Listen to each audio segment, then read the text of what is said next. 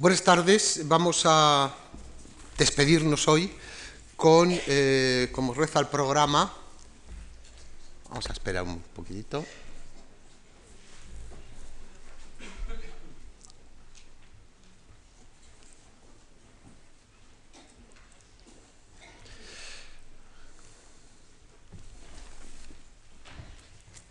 Digo que vamos a despedirnos con una charla destinada a Tirso y concretamente a su obra El burlador de Sevilla. Eh, metodológicamente haré lo mismo que en las últimas cuatro conferencias eh, para detenerme, eh, ir de más a menos, para detenerme al final incluso con algunas imágenes que vamos a poner de mm, uno de los últimos montajes importantes del burlador. De la misma manera, y perdonen ustedes a veces, eh, si no las repeticiones exactas, sí al menos, eh, porque cada vez la aplicamos a autores diferentes, pero eh, metodológicamente, insisto, es la misma, la misma afirmación, eh, de la misma manera que yo eh, mencioné la Numancia como, y Pedro de Urdemalas como las dos obras que se repetían continuamente en los montajes cervantinos, de la misma manera que lo hice con Fuenteovejuna, con Lope, o de la misma manera que con Calderón hablé de La vida es sueño, acompañadas estas obras siempre de, de un mínimo repertorio, pero que es muy limitado, también con Tirso incluso se podría todavía acentuar más la afirmación con Tirso porque eh, el repertorio eh, tirsiano en escena, eh, y además cuantitativamente esta mediodía lo estaba yo comprobando con cifras, queda reducido a media docena de títulos, pero además con una gran diferencia entre dos de ellos y el resto. Y curiosamente, no quiere decir esto que uno de esos títulos sea académicamente el más estudiado en comparación a lo que he representado, de la misma manera que tampoco en la lectura, que cuando se seleccionan obras de Tirso, uno de los que más se eligen, como veremos ahora, sea tampoco uno de los que más se representa. Me explico. Indudablemente hay un hecho concreto. El burlador de Sevilla de Tirso es una obra que se representa ella sola mucho más que el resto de la producción tirsiana.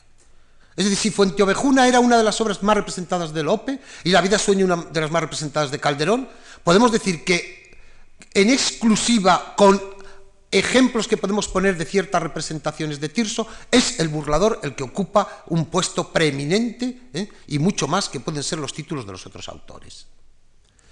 Con gran diferencia, efectivamente, están otros dos títulos, que son Don Gil de las Calzas Verdes y El Vergonzoso en Palacio, y a distancia de estos dos también, dos títulos como son El condenado por desconfiado o Marta la piadosa. ¿Dónde está ese desajuste que yo hablaba antes? Pues está con el condenado por desconfiado, que es una pieza poco representada yo diría que muy poco representado. Curiosamente, el año pasado hubo un montaje y va a haber otro montaje este año. Es decir, hay veces en que podemos ver a través de las fichas que nosotros tenemos recogidas cómo pasan a veces 15 o 20 años sin que un texto llegue a escena y luego de repente aparece en un mismo año dos o tres representaciones o en dos años dos representaciones. Me parece que lo cité aquí o hace poco que lo hemos estado comentando en algún lugar. Eh, no, no fue aquí. Pero es un ejemplo mm, siempre que pongo eh, cómo la tragedia española del siglo XVI prácticamente no se pone en escena. Hablábamos de esto al hablar de Cervantes y cómo hace 15 o 16 años de repente aparecieron tres Semíramis de Virués, la, obra Semíramis de Virués, apareció el mismo año en tres representaciones diferentes. Seguramente no veremos a Semíramis de Virués a lo mejor en 50 años ya en escena. Pero bueno, las, a veces es pura casualidad, otras simplemente pues porque una ha funcionado bien y eh, otro director quiere aprovechar un poco el tirón, el rebufo de ese montaje. Pero repito, el repertorio de Tirso eh, son estos tres grupos y sobre todo, y ante todo, que quede claro, el burlador de Sevilla. Por lo que se refiere al burlador, que es la obra que nos interesa, ¿eh? no hace falta que les diga a ustedes, eh, quiero hacer un poco de hoy de eh, quizá incluso proporcionalmente más que otros, otros días, de análisis textual, porque es absolutamente necesario y sobre todo porque tampoco tenemos grandes montajes del burlador de Sevilla. Tenemos muchos montajes, pero no grandes montajes. ¿eh? Se puede hacer mucho mejor la historia del don Juan Tenorio en escena que del burlador de Sevilla en escena. Eso es indudable. ¿eh? Con montajes de don Juan Tenorio, por unas razones o por otras, muy sugestivos. Pero del burlador sí que me gustaría dejar dos o tres ideas, alguna tópica, otras quizá que me han preocupado desde hace tiempo y a las cuales también yo he prestado atención. Parto de un hecho concreto, tan concreto que todavía ustedes no pueden ir a verlo al escenario. Hace una semana se ha estrenado en Burgos por el Centro Dramático Nacional eh, Don Juan Tenorio de Zorrilla. Eh, posteriormente ha estado en Valladolid este fin de semana y dentro de tres o cuatro días se estrena aquí en Madrid eh, esta versión de Alfonso Zurro, el director Alfonso Zurro, sobre la obra, sobre el Tenorio de Zorrilla. La interpretación que se ha hecho de este texto por parte del director ha sido eh, la de convertir a don Juan Tenorio, a doña Inés y al resto de los personajes, no al resto de los personajes, porque ya no puede hacerlos más viejos algunos, pero convertir a don Juan Tenorio y a doña Inés en personajes ya adultos, diríamos casi de la tercera edad. Es decir, don Juan y doña Inés, la obra se desarrolla en una especie de asilo, de residencia, y son eh, tanto uno como otro, eh, dos, eh, dos, un hombre y una mujer, como se dice en la obra, pero un hombre y una mujer ya en el cenit, ya en la cuesta abajo. Y esta va a ser la primera idea que me gustaría desarrollar, precisamente porque se trata de un montaje sobre, aunque no sea sobre la obra de, Tirso, sí sobre el Tenorio. Y luego haré yo ese recorrido también para, mm, dejar patente la importancia del Tenorio desde muy diversas perspectivas. Pues bien, eh, esta idea que Alfonso Zurro mm, ha puesto sobre la escena y que ustedes van a poder ver en pocos días, esta idea no es nueva, pero sin embargo sí tuvo una gran trascendencia desde el punto de vista no solo escénico, sino desde el punto de vista intelectual a principios de nuestro siglo. Porque las versiones sobre Don Juan han sido miles, tanto en este país como fuera de este país. Seguramente muy pocos personajes de la literatura universal, excepto quizá los shakespearianos, han sido llevados luego a escena, recreados como lo ha sido Don Juan. Y lo sigue siendo. Lo sigue siendo eh, continuamente todos los años con versiones dramáticas y no digamos nada también novelescas o lírico-narrativas. ¿eh? Y no digamos nada desde el punto de vista de la pura reflexión, pero eso no es nuestro campo ahora mismo. Pero desde el punto de vista dramático, el recorrido que luego haré ha sido enorme. Y en ese recorrido ocupa un lugar destacadísimo, por lo menos para mis intereses y por lo menos para lo que me ha interesado del burlador, precisamente estos don Juanes maduros, cuando no don Juanes ya viejos. Son don Juanes, ahí está Zorín con su don Juan y la piedad, ahí están los un don Juan de Jacinto Grau, ahí está el don Juan de Unamuno, son don Juanes sobre todo de en torno al 98, en torno al novecentismo, mm, debo decirles que el primer tercio del siglo, del siglo XX eh, es el que presenta la mayor riqueza cuantitativa y podríamos decir también cualitativa de los don Juanes, no hace falta que les recuerde a ustedes que en, esto, en los años 20 sobre todo es cuando surge una preocupación filosófica y, surge una preocupación biológica por don Juan, recordemos, no hace falta que me detengan ellos, esto sí que es un tópico, mm, Gregorio Marañón y la influencia que tuvo Gregorio Marañón con sus opiniones, pero repito, en este primer tercio de siglo y sobre todo en los años 20, las versiones son muy numerosas de don Juan, versiones teatrales. Pues bien, muchas de esas versiones nos presentan a un don Juan viejo, a un don Juan adulto, a un don Juan en pantuflas, a un don Juan de brasero y mesa camilla, a un don Juan patético, un don Juan que pretende hacer lo que don Juan solo puede hacer a los 20 o a los 25 años. Don Juan viejo no puede ser nunca un don Juan, siempre será una caricatura, siempre será una parodia. Don Juan, si tiene algo que lo define es precisamente la fuerza. Si tiene algo que lo define es la transgresión de la juventud. Si tiene algo que lo define es precisamente, y cito una de las obras, poder subirse a una reja, a un balcón, para intentar burlar a la dama, para intentar seducir a la dama, sin que por eso le duela la ciática, le duela el lumbago. no me lo invento, ahí está. Ahí está, en, obras, como digo, de estos años 20 de este primer tercio de siglo. Y de ahí surgen incluso una serie de reflexiones en torno a Don Juan maravillosas en toda esta época. Las preguntas que hay en torno a Don Juan en esta época tienen respuesta desde el campo teatral y lo tienen también desde el campo de la pura reflexión intelectual.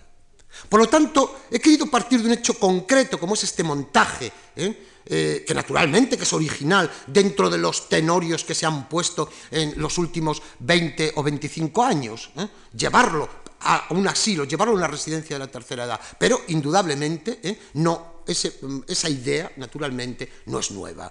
Eso, puesto en escena algunas de las obras que la llevaron a la práctica a principios de siglo y hasta 1929, que es la última de las versiones que se hacen por parte de Jacinto Grau, o quedándose simplemente en pura literatura dramática, en pura lectura, eso, repito, es algo que está ahí ya con nombres fundamentalísimos de nuestra historia literaria.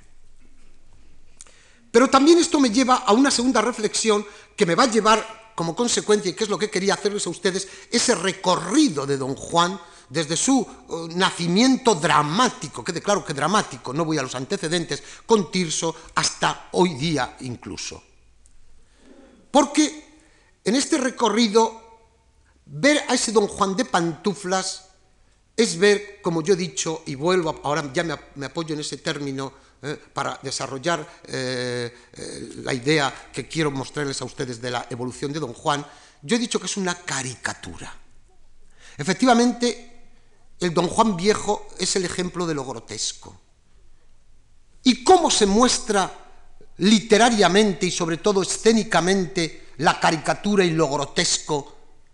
¿Cómo se ha mostrado? ¿Cómo se muestra hasta hoy? Les pondré un ejemplo. Pero ¿cómo se ha mostrado tradicionalmente? Naturalmente por medio de la parodia. Y ya afirmo, ¿eh? que es lo que quería decir, y ahora desarrollo la afirmación, que si hay un personaje en nuestra historia literaria que tiene más parodias que referentes serios, ese es Don Juan. Porque podemos citar el burlador de Tirso, y podemos citar también en el 17 ¿eh? el burlador de Antonio de Zamora. No fue el siglo XVIII tan serio siglo de Don Juanes. Pero sí que a partir de 1840, cuando Zorrilla escribe su Don Juan Tenorio, podemos decir que comienza realmente la saga de Don Juan. Y comienzan a escribirse títulos en serio y en broma, títulos trágicos, como es El burlador de Sevilla, una tragedia, títulos tragicómicos e incluso parodias, como yo les recordaré a ustedes alguna alguna de ellas que se podría enmarcar dentro del disparate más absoluto con un personaje tan rico como Don Juan. Porque no hace falta que les diga a ustedes que si yo estoy hablando aquí de Don Juan y ustedes estoy seguro han venido a escuchar, es porque no consideramos simplemente a Don Juan un señor que escala, que escala hasta un balcón ¿eh? para acostarse con una señora. Eso se puede hacer sin ser don Juan Tenorio y generalmente don Juan Tenorio, si se quedara ahí, nunca hubiera dado origen a todo lo que ha dado artísticamente, e insisto, hoy estuviéramos hablando de él. Don Juan es algo más. Don Juan es todo un mito porque responde a principios que podríamos decir intemporales, eternos.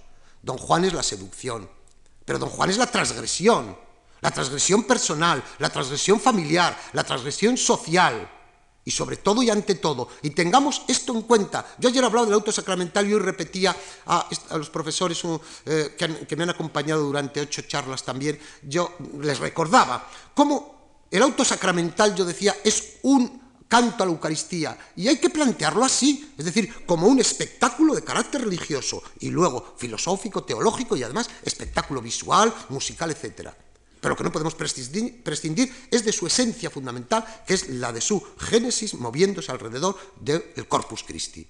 Pues bien, lo mismo podemos decir de Don Juan.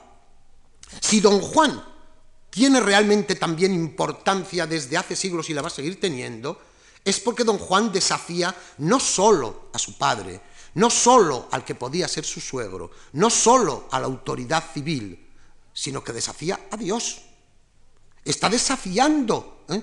el principio por excelencia que da cierta armonía a esa sociedad del 17 y de ahí todo el, eh, el, mundo que surge don Juanesco, que va a tener naturalmente su máxima representación con ese don Juan de Molière, ¿eh?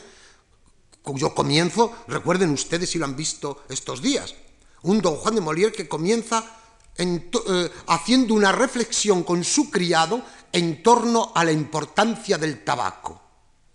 Como, como, algo importante, porque no es una reflexión y un diálogo simplemente para eh, dar comienzo a una obra dramática. Se está hablando del tabaco porque el tabaco va a ser la representación de lo material en la obra y toda la importancia que lo material frente a lo, eh, a lo, espiritual, frente a la religión, frente a los principios de tipo moral, va a tener eso, lo material, lo científico.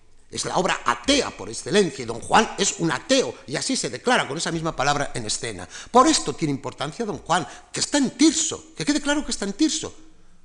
No olvidemos el título completo de El burlador y las versiones que aparecieron también con otro título. El título es El burlador de Sevilla y Convidado de Piedra. La importancia para Tirso está, sobre todo desde el punto de vista filosófico, desde el punto de vista eh, existencial, que esta es la palabra exacta que habría que emplear, en ese desenlace y en esa condenación de don Juan. Tirso no podía escribir otra obra. Quien salva a don Juan es, Zorrilla. Lo salva porque 1840 no es naturalmente principios del 17, no es 1635. 1840 es el canto a la libertad y el canto al amor. Y al Tenorio de Zorrilla lo salva doña Inés, lo salva el amor. Mientras que en el 17, sobre el amor, está la condenación, con ese otro título que aparecieron también versiones y que es muy significativo y quizá responde completamente a lo que es el burlador de Tirso. Tan largo me lo fiáis. Es un desafío, es un reto a la divinidad, es un reto, ¿eh? es un reto al infierno. Y al infierno, naturalmente, luego lo veremos, al infierno descenderá don Juan precisamente porque se ha convertido en el burlador no solo de mujeres, que hoy sería un personaje absolutamente patético, joven y viejo. ¿eh? Eh, lo importante es don Juan es las consecuencias de esa burla ¿eh? y lo que significan como motivo estas mujeres para convertirse en ese transgresor en todos los sentidos de la pura vida cotidiana y de también desde el punto de vista de la pura, de la pura existencia, de la pura individualidad. Pues bien, yo he dicho que en este, esta interpretación de Don Juan, naturalmente tenemos tragedias y tragicomedias, pero yo he dicho que tenemos caricaturas. Y la caricatura más maravillosa que hay sobre don Juan, precisamente estos años 20 que estoy yo diciendo, supera incluso a la mayoría de los referentes. Quizá la obra más interesante que se haya escrito desde el punto de vista teatral, dejando aparte la maravillosa teatralidad del tenorio, del, tenorio de Zorrilla. Fíjense ustedes que decimos el tenorio, cuando decimos el tenorio es Zorrilla.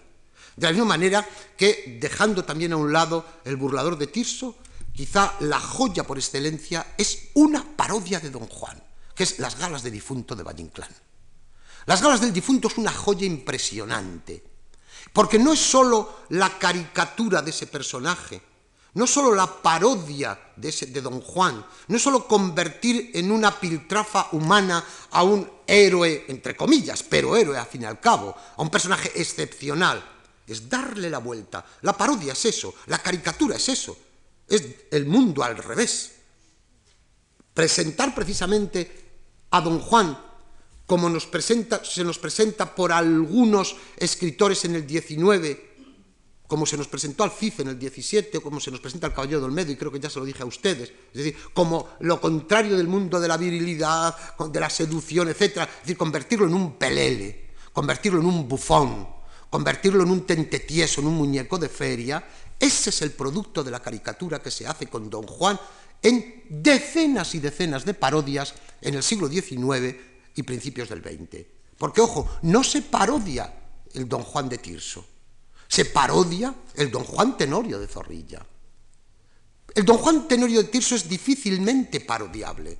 Podríamos parodiar el Don Juan Conquistador de Mujeres exclusivamente, pero el Don Juan de ese tercer acto maravilloso, de esa tercera jornada, ese reto a la divinidad, que es el don Juan con la estatua del comendador, con, el, con la cena macabra, con la visita al cementerio, eso es difícilmente parodiable. Sí lo hizo, y le voy a poner a ustedes otro ejemplo de hasta dónde la parodia puede resultar importante y efectiva, sí lo hizo un autor anónimo con un texto que, bueno, yo tuve la ocasión de, leer hace dos o tres años y que nadie había escrito una línea sobre él y que a mí me sirve de testimonio, de segundo testimonio, porque voy a poner otro más por otro camino, después de las galas del difunto, de segundo testimonio de hasta dónde puede llegar la caricatura y tener valor, tanto valor como el propio referente. En 1898 se publica una obrita, aparece una obrita, que es una obra breve, como todas las parodias. La parodia siempre es más breve que el referente, por una razón, y perdonen que haga cuestiones aquí también de retórica o de teoría literaria. Normalmente de una obra eh, seria, vamos a llamarlo así, se toman elementos y lo que se hace son brochazos, se hace brocha gorda con ellos, ¿eh? y se toman solo ciertos elementos, no se hace una parodia de todo el desarrollo, sino de aquello más significativo naturalmente, como he dicho, dándole la vuelta, convirtiéndonos el en vez precisamente de la obra seria. Pues bien, en 1898, un periodista, eso seguro que es un periodista, escribe una obra que se titula Sagasta Tenorio. Y les puedo asegurar a ustedes que es no, no, si ustedes se acercan a ella, que es muy difícil, muy difícil encontrar eh, este texto, pero si por casualidad se acercaran a ella, no vayan buscando en absoluto valores de tipo literario, estilístico, artístico, eh, de goce naturalmente a través de la palabra. Es una pura parodia hecha con lo que se hacen las parodias, con los ripios más espantosos. Eh, por cierto, y perdonen que a veces haga estos paréntesis quizás excesivos, pero es que me parece que son útiles el don Juan Tenorio de Zorrilla está lleno de ripios. Su teatralidad viene por el ripio. Eh, eh, si, Zorrilla hubiera escrito su Tenorio a la manera de Tirso, ese Tenorio hubiera sido un Tenorio más. La importancia que tiene precisamente el Tenorio de Zorrilla, aparte, por supuesto, de lo más importante, que quede claro, lo he dicho antes, que don Juan se salva. Y el público quiere que se salve don Juan. Siempre el, público, el, el espectador ha preferido a un don Juan al final enamorado y casado con doña Inés que un don Juan que cae a los infiernos. Eso por supuesto, siempre lo ha preferido así. Sagasta Tenorio, sin embargo, siendo una parodia del Tenorio de Zorrilla, hasta tal punto es parodia que se toman versos enteros y, tiradas enteros adaptándolos a los personajes y a las situaciones del momento, Sagasta Tenorio se condena, va a los infiernos. ¿Pero por qué va a los infiernos y no cae como la mayoría de las parodias en una salvación de Don Juan? Porque lo que quiere hacer este periodista es poner en evidencia lo que es el mundo político de la España de 1898. Porque lo que está mostrando es a Sagasta, a Castelar y a los políticos del momento, convirtiéndolos absolutamente, no solo en caricaturas, convirtiéndolos en unos peleles completos. Lo que está mostrando es, de una manera bufa, como tantas obras se escribían entonces, incluso los periodistas, que es muy posible que esta obra naciera o tuviera más o menos su origen en este sentido, eh, los periodistas y escritores se reunían en esas noches bohemias de Madrid y se ponían como reto traer una obra sobre un tema determinado escrita en 24 horas o en 48 horas. Y al reunirse se leían las obras entre ellos, se las pasaban entre ellos. La mayoría de las veces eran, como hoy todavía lo hacen los cronistas en las cortes y, en, lugares parecidos, es decir, hacer caricaturas de los personajes políticos. Y esto es una caricatura de los políticos, sobre todo, repito, Sagasta y Castelar, pero muchos otros, que aparecen en Sagasta Tenorio, convirtiendo naturalmente a Sagasta lo convierte en Don Juan y a Castelar lo convierte en Doña Inés. Y los diálogos, se pueden ustedes imaginar, a nosotros, hombre, hay incluso en la edición y en revistas de la época, que tuve la suerte de ir a revistas de la época y encontrar eh, dibujos, caricaturas, eh, aprovechándose de esta obra. ¿no? Eh, aparecen escenas, pues, pues eso, Castelar arrodillado, perdón, sí, Castelar arrodillado delante de, de, Sagasta y pidiéndole algo más que amor, por supuesto. Ahora daré otro salto cualitativo cualitativo no, repito, artísticamente, ¿eh? sino como testimonio. Pues bien, Sagasta Tenorio Al lado de este mundo que, como ven ustedes, nos ha hecho reír, y yo me releyéndola me lo paso fenomenal, ¿eh? sin embargo, es una de las obras con mayor amargura que ustedes pueden encontrar por el camino de la comicidad. No tiene en absoluto el valor que tienen las galas del difunto, por supuesto, este, este, periodista escribió esto pues como a veces escribimos unas coplillas, unas aleluyas. después de la boda del hijo de una amiga o de un amigo, eh, o después de un bautizo escribimos eh, para, para, comentar lo que ha sucedido o para meternos con alguna persona, mm, naturalmente con toda la ingenuidad del mundo en esos casos. Esto no, esto tiene una intencionalidad tremenda. Sagasta Tenorio lo que pretende decirnos es, esta es la España que tenemos. Estos son los políticos que tenemos. Y sobre todo hay, le he dicho a ustedes cuándo se publicó, no lo olviden, 1898. Hay un retrato de una amargura en torno a los decenas de muertos, a los centenares de muertos ¿eh? en Cuba y Filipinas, tremendo. Es una crítica tremenda a la pérdida, como se decía entonces, del imperio, esa palabra que hemos estado empleando, a esa pérdida definitiva del imperio. Pero en esta obra no hay nostalgia de la pérdida. En esta obra lo que hay es un retrato impresionante de... Hay, incluso el antecedente del cuartel de San Daniel, de la noche de San Daniel también, y de los muertos que aquello supusieron como amotinamiento. Eh, pues bien, se da el salto desde la noche de San Daniel ¿eh? como antecedente a estas muertes de jóvenes ¿eh? en Cuba y en Filipinas y la inoperancia de estos políticos que lo que van pasando de, Sagasta a Castelar, de Castelar a Sagasta. Repito, no puedo detenerme en ello, tampoco tengo tiempo para leerles a ustedes eh, algunas de las escenas que ustedes identificarían perfectamente, porque la parodia lo que lleva consigo siempre es la utilización de los elementos retóricos de la obra parodiada. Es decir, y esto yo estoy seguro que incluso ustedes conocen alguna parodia del Tenorio, estoy seguro, ¿eh? porque se han escrito tantas, ¿eh? que ustedes incluso, hasta a lo mejor a una persona de mayor edad, hasta la ha representado incluso. Hoy se siguen escribiendo. Yo lo he dicho antes, que podía poner ejemplos. Desde el lado serio, ahí tienen ustedes La sombra del tenorio de José Luis Alonso de Santos. Desde el lado de pura parodia, la obra de Luis Riaza, Don Juan y el carro de meretrices ambulantes. Ahí está, en los últimos años, un ejemplo de los dos. Y estoy seguro que al lado de esto Quizá el año pasado se ha representado en algún pueblo o en algún lugar una obra escrita por, un aficionado del Tenorio, ¿eh? también parodiando y llevándola, llevándola concretamente a situaciones del lugar donde se escribe. Porque fíjense ustedes, de esas decenas de parodias que yo a ustedes les podía hablar, hay algunas como esta que tiene una trascendencia, Sagasta Tenorio.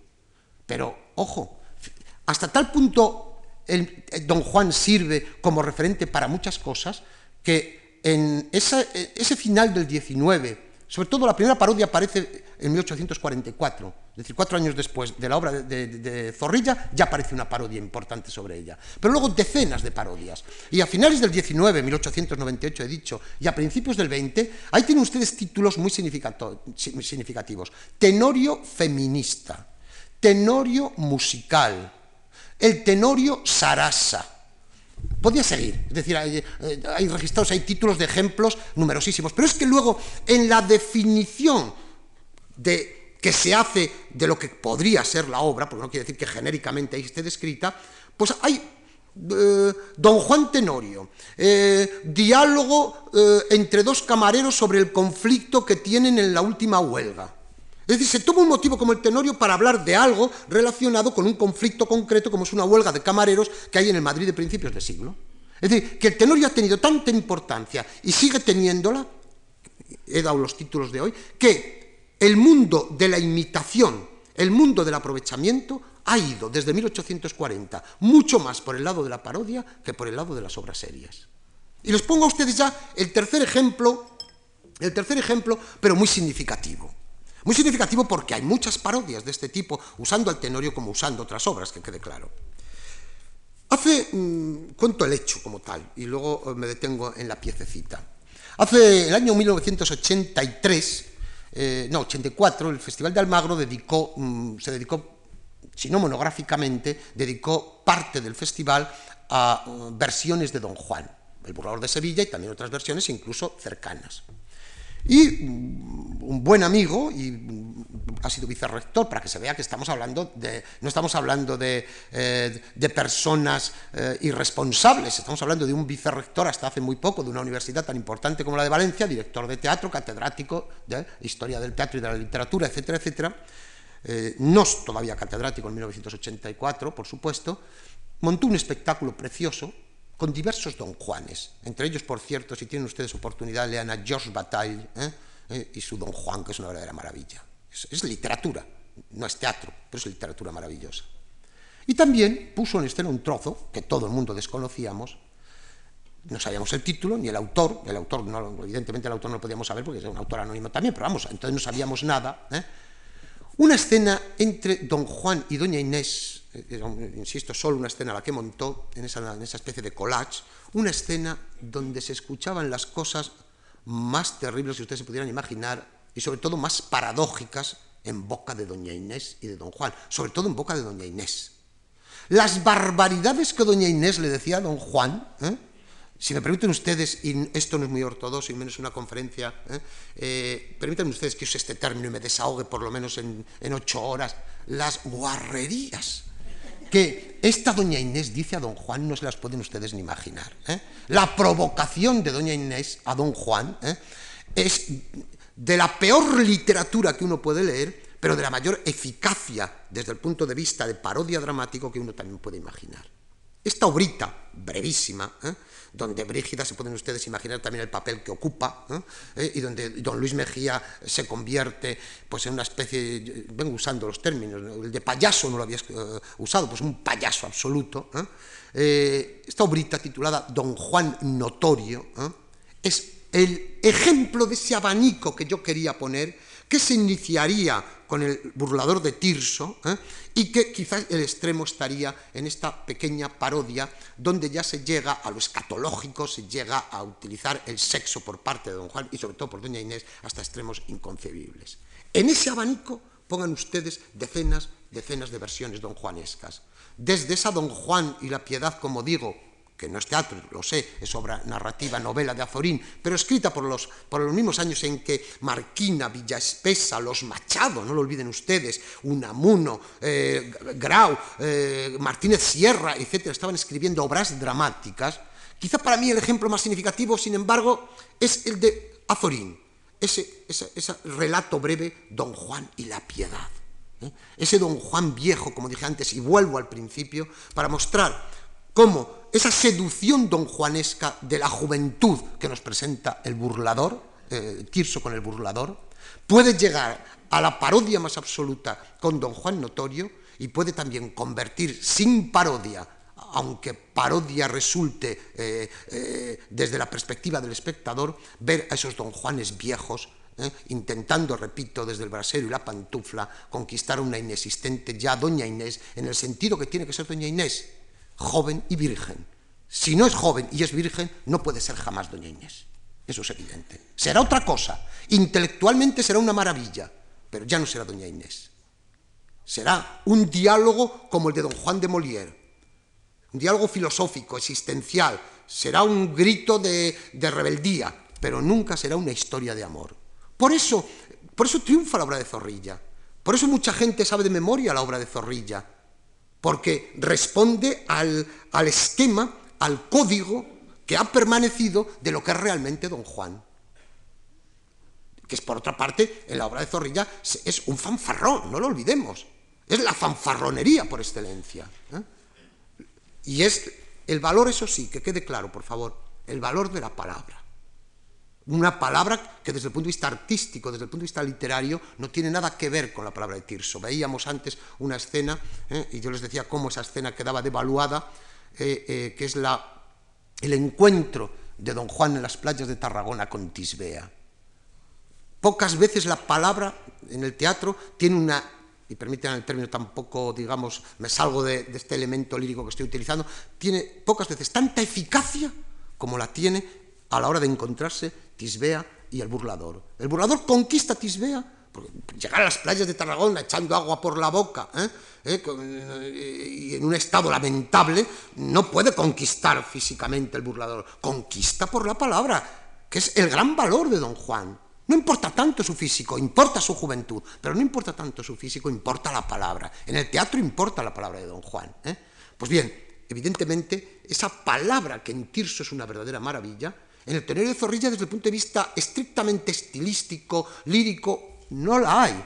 Yo pongo siempre como ejemplo, evidentemente que me aprovecho, saco unos versos del contexto, que quede claro, pero podían ser otros ejemplos también de otros testimonios. Es decir, esa escena, todos sabemos de don Juan, eh, allí en Sevilla, diciéndole a doña Inés, ¿no es verdad, ángel de amor, que en esta apartada orilla tan clara la luna brilla y se respira mejor? A mí este verso siempre me ha descolocado. Es un puro ripio. Es un puro ripio, está todo hermosísimo la noche, todo, todo absolutamente el azar, que olerá naturalmente Sevilla y eso. Pero eso de que se respira mejor, bueno, pues francamente, eh, por mucha interpretación que le queramos dar, no deja de ser el final de, una estrofa con un ripio bastante espantoso, sin duda alguna. ¿eh? Y en el momento por excelencia de la obra. Pero esa es la eficacia dramática que tiene el Tenorio. En esa escena y en tantas ese diálogo maravilloso entre don Luis y el Tenorio, diciéndose las contando las mayores barbaridades que escuchamos con una tranquilidad extraordinaria. ¿eh? Da igual que se haya matado a 20, que se haya matado a 30, que se haya violado, que se haya, eh, que se haya eh, asaltado un convento, da igual. Lo que, lo que tiene ahí de atracción, sin duda alguna, es de nuevo ese valor de la palabra. Eso es lo que nos está trayendo realmente. Pues bien, repito, en este abanico en este abanico, desde el propio burlador este, hasta este don Juan notorio, los testimonios son eh, variadísimos en todos los aspectos, aunque yo me haya detenido en uno, que repito, desde el punto de vista estrictamente de la historia literaria, de la historia dramática y de la historia del pensamiento a través de un personaje como don Juan, más me ha interesado, que es, repito, ese don Juan adulto, ese don Juan viejo, ese don Juan patético, ese don Juan eh, de pantuflas. Dentro, y entramos ya en la última parte, dentro de toda esta, representación ya de Don Juan en escena, de un espectáculo en escena de partido y a un espectáculo en escena, quiero llegar, de todas estas presentaciones del burlador de Sevilla, la última que ha tenido mayor repercusión fue la montada en 1988 por la Compañía Nacional de Teatro Clásico. Yo estoy poniendo, naturalmente, la mayoría de los ejemplos eh, por dos razones. Una, porque han sido generalmente de los mejores montajes, y otra, como les dije a ustedes, porque es de los únicos que se conserva testimonio que algunas escenas podemos ver o algunos versos podemos escuchar. Este montaje fue dirigido por Adolfo Marsillac. La versión, que es en lo que me voy a detener fundamentalmente, fue de Carmen Martín Gaite, con escenografía de Carlos Citrinowski, pero ha sido un montaje experimental dentro del devenir de la compañía de teatro clásico que no se ha vuelto a repetir. Y si no se ha vuelto a repetir, se imaginan ustedes que es porque el resultado tampoco fue lo que se hubiera querido. Efectivamente, Marsillat dirige el montaje. Se había llegado a un acuerdo en que eh, Argentina y España harían una serie de montajes comunes. Eh, Marsillat dirige el montaje y los actores son todos argentinos. La experiencia no resultó. La experiencia no resultó y el montaje que se iba a hacer en Argentina con actores españoles de otra obra de teatro clásico no se llega a realizar. Eh, yo sé que Marsillano se sintió cómodo dirigiendo este montaje, Naturalmente yo estoy seguro que no se sintió tampoco con los resultados. Resultados que la crítica, simplemente quiero recordar, para no ser solo mi opinión, la crítica se dividió, como los testimonios que yo les di a ustedes el otro día, esas contradicciones de la crítica, que bueno, ahí están, y por supuesto no eh, se ponen como testimonio, como ejemplo, lo cual no quiere decir que no tenga uno que criticarlas, cada uno tiene su opinión, a veces un poco incomprensible. Pero bueno, para algunos, como José Monleón, en Diario 16 de entonces, o Alberto de la Era en el periódico Ya, pues mm, el, resultado del espectáculo, aun con reticencias, no fue malo. Para otros, como López Sancho, Lorenzo López Sancho en la ABC, el espectáculo fue malo. Y para otros, que se quedó en la mitad, eh, como Eduardo Aroteglen, eh, el espectáculo mm, no cuajó, eh, él mm, con mucha hace una crítica con mucha ironía, y miren ustedes, como no tengo tiempo para detenerme, sí le voy a decir los cinco puntos fundamentales que él critica y que con ellos yo estoy de acuerdo. Dice que hay, en primer lugar, un seductor y unas víctimas cuya palabra quizá mm, para definirlo sería la ñoñez. En segundo lugar, que la adaptación no funciona. La adaptación, eh, como ahora veremos, mm, eh, eh, Eduardo Alotegle lo hace de una manera, llamémoslo inmediata, viendo la obra. Yo me he dedicado a analizar esa adaptación y les voy a dar a ustedes los resultados de esa adaptación. En tercer lugar, que la escenografía era una escenografía, emplea el término pueril. Yo aquí quizá no emplearía el término pueril, yo diría es una escenografía que no, que no funciona tampoco en la obra porque no hay una coherencia con ese mundo que se nos está presentando. Y, por último, dice que pocas veces ha escuchado el verso tan mal decir como en esta ocasión. De todo esto que se dice y que yo pongo sobre la mesa, simplemente me voy a detener en aquello que yo me he dedicado más de esta versión, que es en la adaptación del texto. Y vuelvo a lo que a ustedes les dije en una de las conferencias anteriores y que dejé, recuerden que les dije que dejaba quizá el testimonio para mí más importante con el burlador de Sevilla. Y quiero hacer una salvedad antes. Yo voy a hacer un análisis o a dar las conclusiones de este análisis y me da mucha pena hacerlo, como me dio mucha pena eh, en su momento publicarlo, porque eh, yo no puedo separar lo personal a veces de, lo, de lo, de lo profesional. ¿eh? No a veces, la mayoría de las veces que vamos a hacer, ¿no? Cada uno es como es. Y yo sí he tenido una persona que he admirado y he querido en el mundo literario contemporáneo, eh, es, Carmen Martín Gaite. Y yo he viajado con ella en, esas, esas, giras que uno hace como si fuera también eh, eh, del mundo del teatro, dando conferencias. Y, recuerdo la última en que ella daba una conferencia en Padova y, y, después la daba yo y ella se marchaba corriendo al tren para ir a Venecia y al día siguiente iba yo a darla en fin, todo, todo este mundo yo no lo puedo separar y por eso a mí me duele decir un poco esto, ¿no? Pero, mm, pero la versión, a mí me pidieron que un trabajo sobre esta versión lo hice y las conclusiones efectivamente para mí no son muy halagüeñas. Que quede claro que no es un único caso, ¿eh? se podían citar uno tras otro.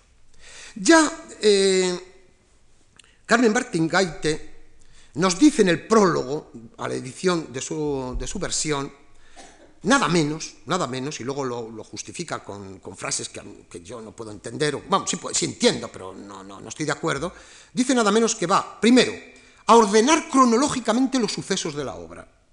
Segundo, a aclarar los numerosísimos puntos oscuros que hay en ella. Correcto, hasta aquí, este punto de acuerdo. A seleccionar y dosificar acontecimientos Fíjense ustedes lo que es seleccionar acontecimientos, lo cual quiere decir que se dejan otros aparte, y además dosificar esos acontecimientos que se seleccionan. A corregir la desmesura de la acción. Y a corregir la desmesura del texto. Ya las intenciones ¿eh? Son realmente eh, un canto a la temeridad.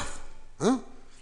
Por ejemplo, ella justifica, solo por citar un ejemplo, justifica lo primero, lo, de ordenar cronológicamente los sucesos de la obra de una forma que, bueno, yo no puedo entenderlo, porque, porque si don Juan, don Juan es algo es porque don Juan rompe el tiempo y el espacio, como nuestra comedia clásica rompe el tiempo y el espacio, pero don Juan es eso. La, maravilla de la definición que hizo don Américo Castro hace ya 60 o 70 años cuando la editó eh, en la colección eh, eh, Clásicos Castellanos, cuando dijo, don Juan es un vendaval erótico. Pues claro que es un vendaval. Un don Juan estático, es un payaso, es, otra, otra, caricatura. Si don Juan tiene algo, es que es la acción, es el movimiento. Y ella dice, don Juan parece que tiene alas, que ha roto las fronteras del tiempo y del espacio, como un precursor de Superman. Tan pronto lo vemos en Nápoles como en las costas de Tarragona, como en Sevilla, como en Dos Hermanas, como en Sevilla otra vez. y afirma, esto es una definición de lo que es, Dice, y estos desplazamientos no concuerdan con el paso real del tiempo ni con las noticias fulminantes que van teniendo de don Juan los restantes personajes de la trama. Pero por supuesto, por supuesto que no concuerdan, porque eso es la comedia clásica. Si efectivamente fuera una aventura y la explicación de esa aventura tres meses después, porque es lo que tarda en llegar la noticia desde Nápoles a Sevilla, eso no es la comedia clásica. Eso puede ser, naturalmente, ¿eh? puede ser una, obra narrativa, ¿eh? y mientras tanto aquello se irá... Pero la comedia española, la comedia nacional, es esto. Y el público lo entendía perfectamente. Y el público jugaba con el tiempo y con el espacio de la misma manera que jugaba, Tirso, ¿eh? y de la misma manera que juega Don Juan con el tiempo y con el espacio. Es decir, que todos esos deseos, repito, ya la, tarea que se propone tiene, tiene ya su riesgo. Y efectivamente este riesgo tiene sus consecuencias. No discuto que, por ejemplo, prescinda de dos momentos de la obra en que efectivamente son decenas de versos. Además, uno de ellos ha sido muy discutible, que es un elogio que hay a Lisboa, una descripción de Lisboa y del puerto de Lisboa en un momento determinado de la obra. Curiosamente, para Marc Witze, profesor en la Universidad de Toulouse, esta es la clave de la obra. Bueno, tampoco quizá no llegamos a tanto, ¿eh? tampoco hay que ponerse tan estupendo. Eh, que quede claro que cuando digo todo esto lo digo desde el punto de vista, insisto, profesional y científico, porque Marvitze, si Carmen Martín Gaite yo la quería muchísimo, Marvitze, es, mm, desde el punto de vista pedagógico, mm, es uno de mis maestros, naturalmente, ¿no? Pero, bueno, justifica a su manera que aquello es eh, uno de los, una de las claves, no dice la clave, pero una de las claves fundamentales de la obra. ¿eh? La segunda licencia que se toma, y digo licencia entre comillas porque la usa Carmiña, es ya más, más discutible. Es ese monólogo de Tisbea en las playas de Tarragona. ¿eh? Y ella hace dos cosas, acortarlo y cambiar el interlocutor, y cambiar el receptor. Y yo creo que en los dos casos ¿eh? se ha cometido uh, quizá uh, un exceso de, mm, de personalismo ella lo justifica de la siguiente manera. Dice que los versos, ya verán que no es verdad, los versos no los he alterado en absoluto, pero sí su condición de interminable monólogo. Dice, en mi versión, Tisbea dice casi lo mismo, veremos que no. Pero en vez de decírselo, y aquí es donde yo creo que es lo segundo, por una parte corta, por otra parte, ¿a quién se lo dice? ¿Eh? Dice, pero en vez de decírselo a las rocas y al viento, se lo dice a su amiga Belisa. A mí, este, a mí este sí que me parece el gran error. Si tienen sentido esos versos es porque se le están diciendo a las rocas y al viento. Y lo que significa ese viento que se lleva esas palabras, y lo que significa esa roca, como va a ser Don Juan, ¿eh? que va a ser como una roca, que esas palabras le van a dar igual exactamente. No elige Tirso las rocas y el viento ¿eh? por capricho, ni porque rimaran, como podía haberlo hecho alguno de los eh, numerosos parodistas, o el propio a lo mejor Zorrilla.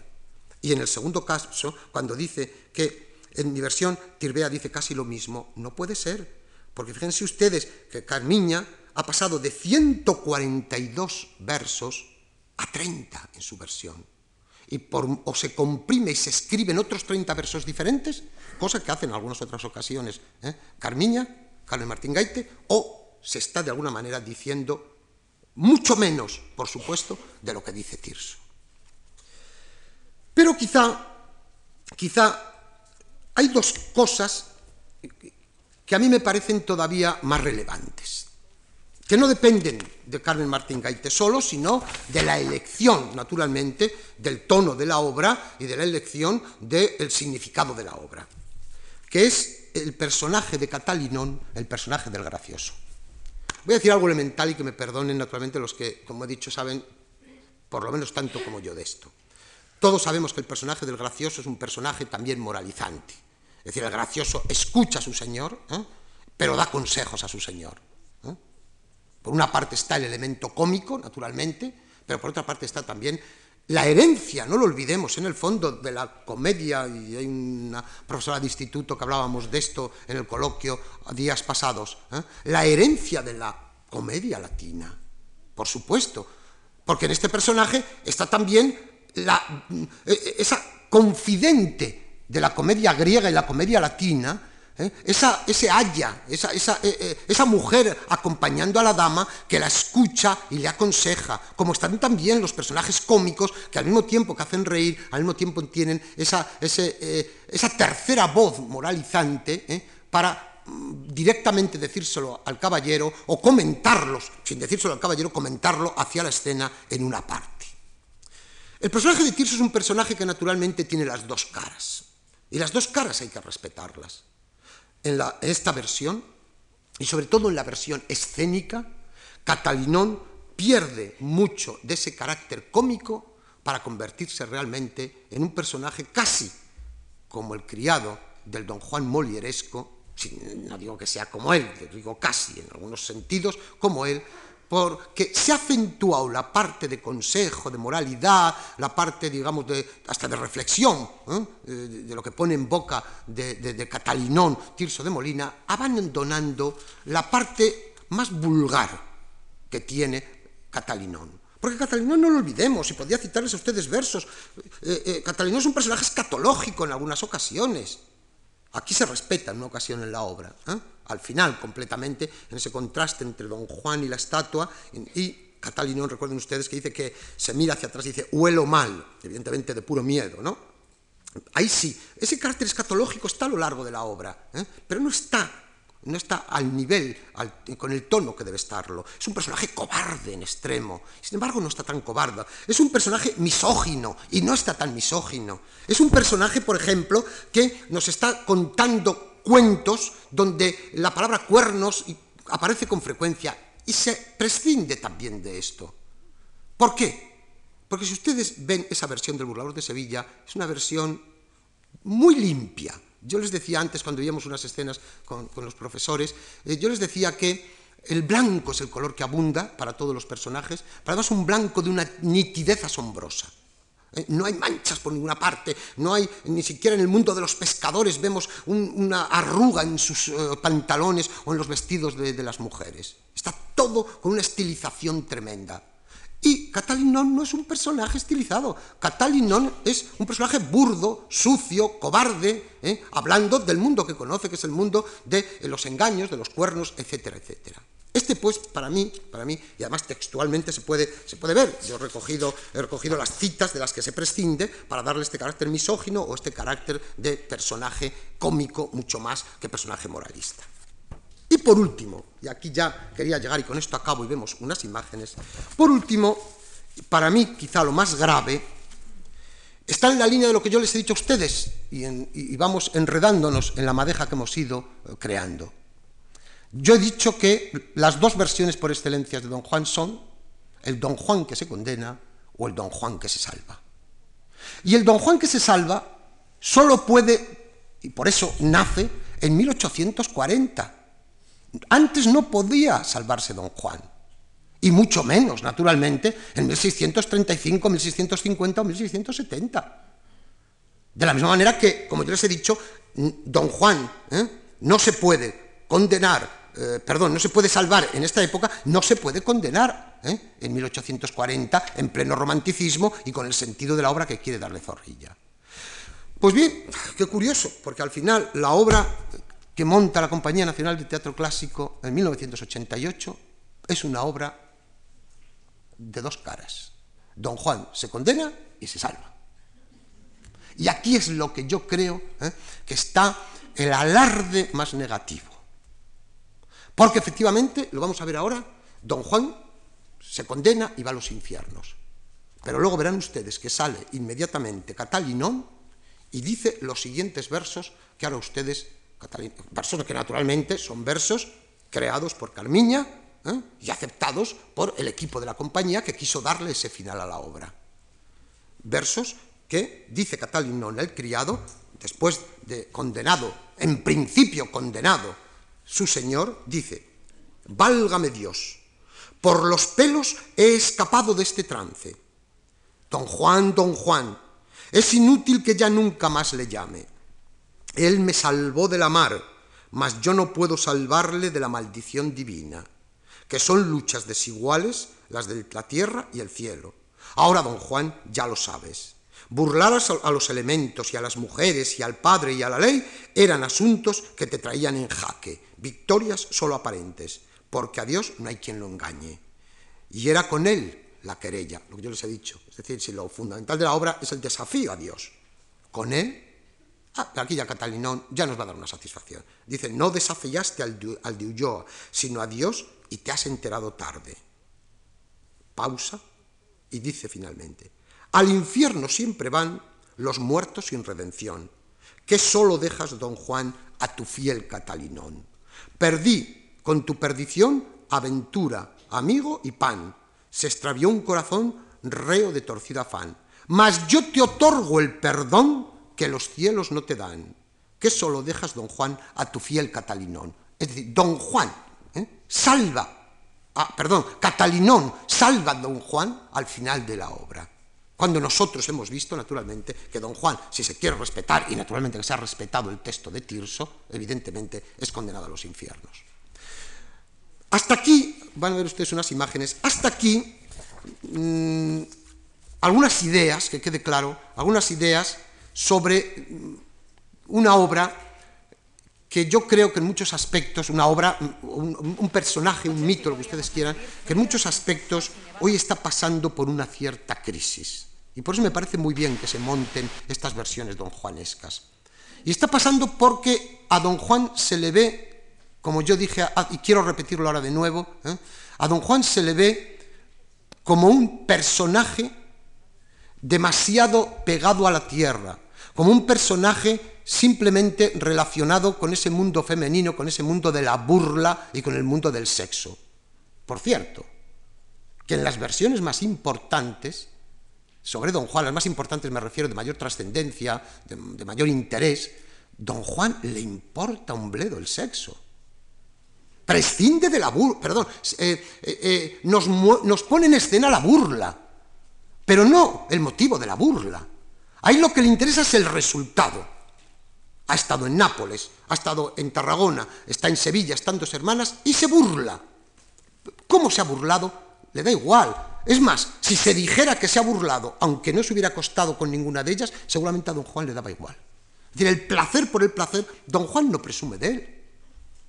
Lo que presume es de las consecuencias de esa burla, es decir, de que se hable de don Juan. Eso es lo que quiere, que se hable de él y además se hable mal.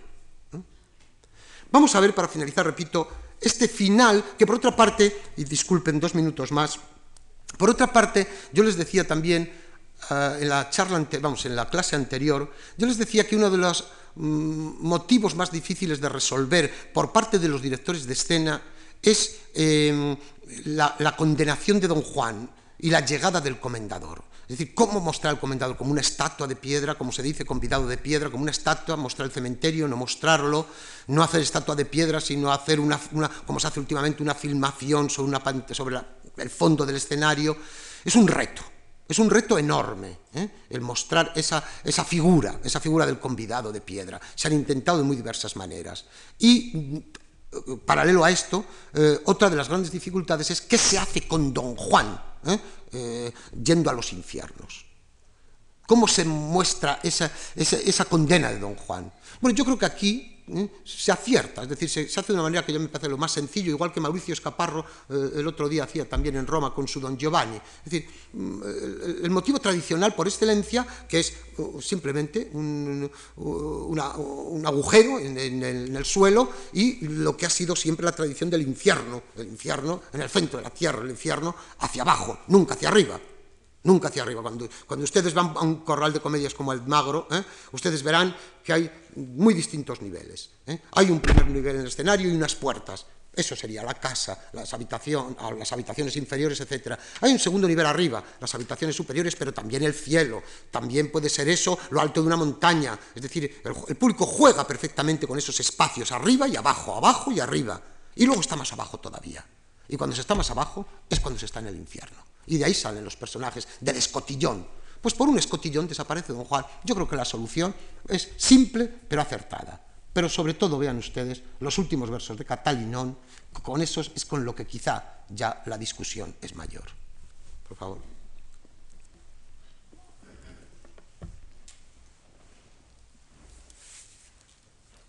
Yo temor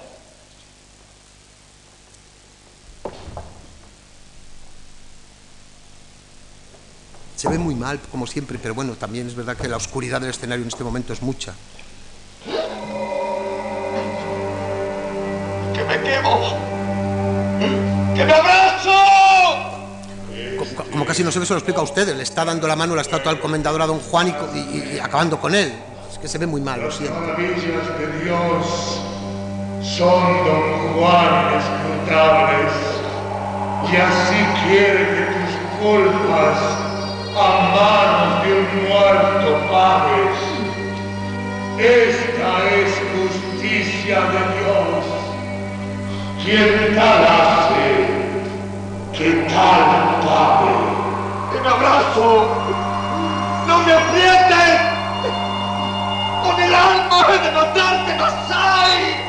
Que me canso en vano de tirar golpes al aire. A tu hija no ofendí, que vio mis engaños antes. No importa. Quizá pusiste tu intento. Deja que llame quien me confiese y absuelva. No hay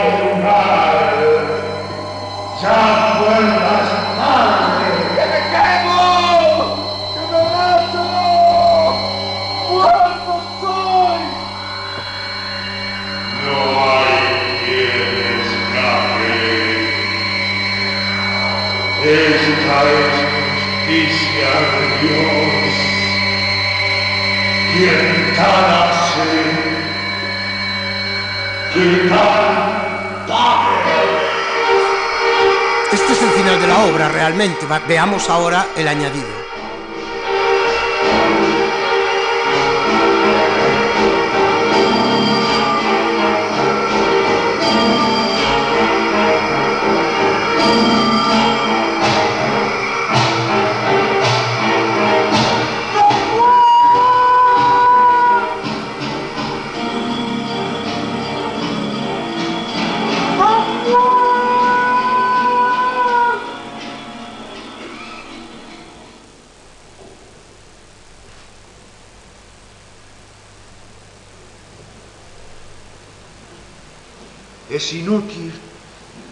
Ya nunca más le llame.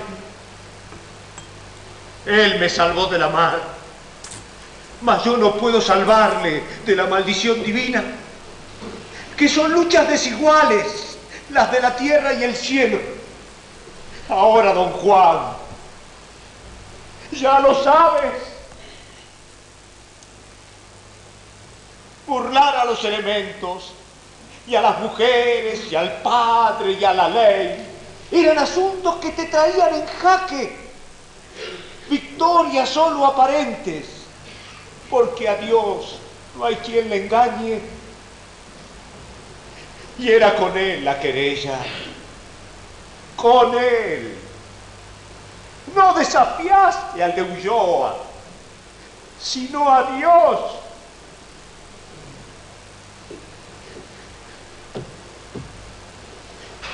Y te has enterado tarde.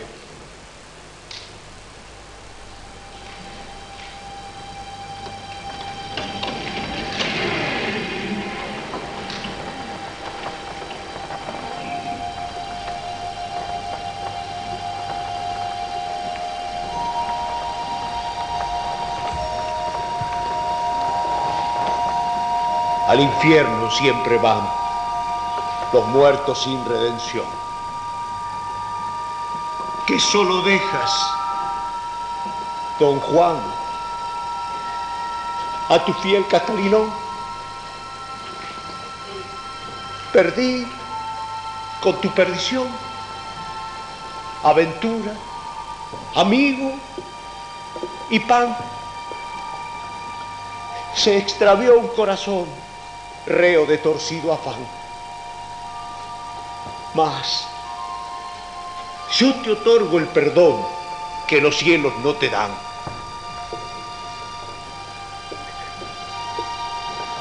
Que solo dejas, don Juan, a tu fiel Catalino.